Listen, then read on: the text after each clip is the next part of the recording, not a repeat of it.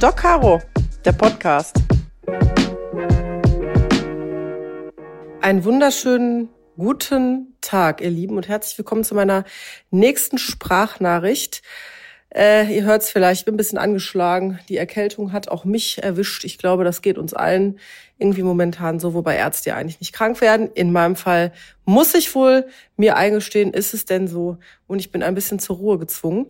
Ähm, ich möchte mich bei euch bedanken. Und ich möchte einfach nochmal eingehen auf die letzte Folge. Ich habe in der letzten Folge mit Kerstin über, die Folge hieß Tabuthema Tod, über den Tod gesprochen und ich habe extra das Tabu schon zu Beginn der Folge äh, weggemacht und habe gesagt, wir möchten heute nicht Tabuthema Tod als äh, Titelfolge oder als Folgentitel so rum nehmen, sondern ich möchte gerne Thema Tod machen. Und wir haben über den Tod gesprochen, wir haben über Palliativstationen gesprochen, ähm, was das ist, warum das nicht gleich eine Sterbestation ist. Wir haben über Hospize gesprochen. Wir haben über Patientenverfügung gesprochen. Wir haben über die Organspende gesprochen. Wir haben aber vor allen Dingen über unsere ganz persönlichen Erfahrungen und auch Wünsche gesprochen, die wir mit dem Tod in Verbindung bringen. Und ich habe selten so viele emotionale Dankesnachrichten nach einer Podcast-Folge bekommen. Und das macht mich sehr, sehr glücklich, denn es zeigt, dass das Thema Tod, mit dem wir uns beschäftigen müssen, weil es uns alle trifft, es wird euch jetzt nicht wundern, aber schon in äh, Rendezvous mit Joe Black hat äh, oder ist der Satz gefallen, eins ist sicher und es ist der Tod und die Steuern. äh, Steuern ist nicht so ein schönes Thema. Tod, finde ich, kann tatsächlich auch ein schönes Thema sein. Es kommt immer auf den Blickwinkel an aus dem man das Ganze betrachtet. Und wir haben darüber gesprochen, dass alles, was wir nicht kennen, was neu für uns ist und uns erstmal Angst macht. Und dass uns deswegen auch wahrscheinlich der Tod und das Sterben Angst macht. Und das ist auch ganz normal. Aber, und das kann ich aus eigener Erfahrung sagen, je mehr man sich mit einem Thema auseinandersetzt, desto offener und desto schöner kann das auch werden. Und ich muss sagen, ich habe mich dann nach der, nach der letzten Folge und aufgrund eurer ganzen Zuschriften nochmal äh, explizit mit diesem Thema auseinandergesetzt und ich habe ein sehr emotionales Gespräch auch mit meinem Mann gehabt und wir haben festgestellt, dass es für uns wirklich einen ganz traurig schlimmen Gedanken gibt, wenn wir über das Thema Sterben nachdenken. Und das ist nicht das Sterben selber, sondern das der geliebte Mensch, den wir so sehr lieben und mit dem wir so viel Zeit verbringen wollen in unserem Leben, der ein Stück unseren Lebensinhalt ausmacht, dass der von uns geht, dass wir alleine sind, dass es weh tut, einen geliebten Menschen zu verlieren.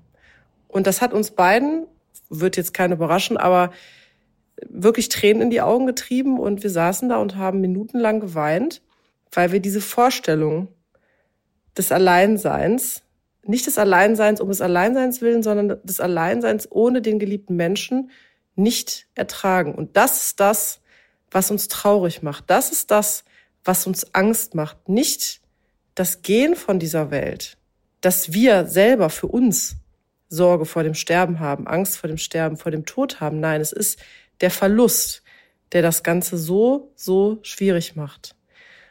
Und das ist unheimlich emotional, wenn man sich da mit seinem Partner austauscht oder mit geliebten Menschen. Ich habe mich auch mit Kerstin darüber ausgetauscht und ich fand es einfach krass emotional, wie wir Tränen in den Augen hatten. Jetzt mit meinem Mann, wie wir Tränen in den Augen hatten, weil es einfach wieder zeigt, wie sehr wir unser Gegenüber lieben und Zeit mit ihm verbringen wollen. Und vielleicht ist es der Austausch über den Verlust. Nennen wir es mal nicht Tod, nennen wir es mal Verlust eines Menschen vor dem wir Angst haben. Es ist vielleicht gar nicht unser Tod, vor dem wir Angst haben.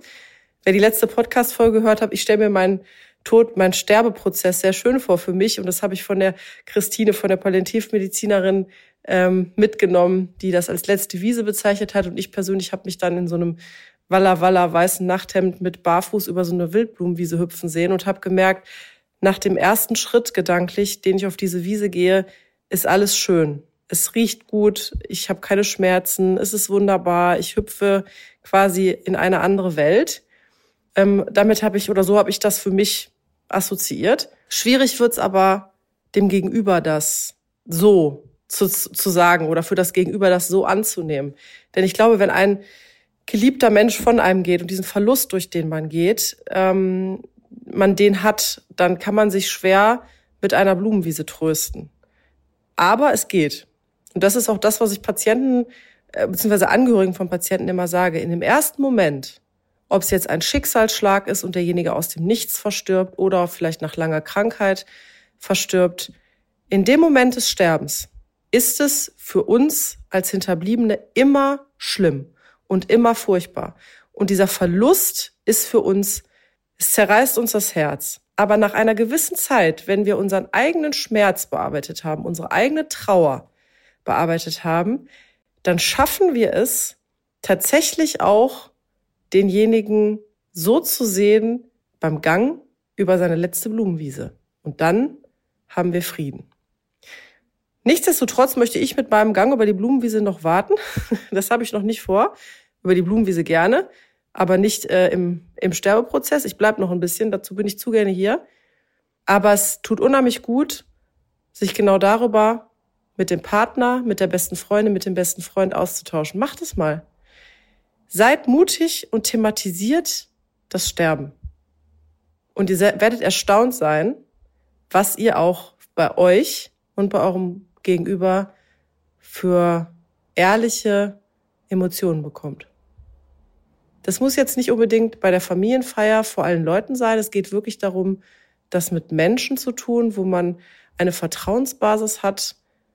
Und ihr werdet sehen, dass euer Gegenüber, macht es mal wirklich, macht bei den Versuch, euch eins zu eins eure Emotionen spiegelt. Das ist ein ganz, ganz interessantes Erlebnis und eine ganz emotionale Erfahrung. Hätte ich nicht gedacht. Hat sich so ergeben. Wieder durch eine Podcast-Folge, wieder durch den Gedankenanstoß auch mit Kerstin. Tabuthema Tod wollen wir nicht Thema Tod. Darüber muss man ganz normal sprechen. Seid mutig und sprecht drüber. Und wir hören uns beim nächsten Mal.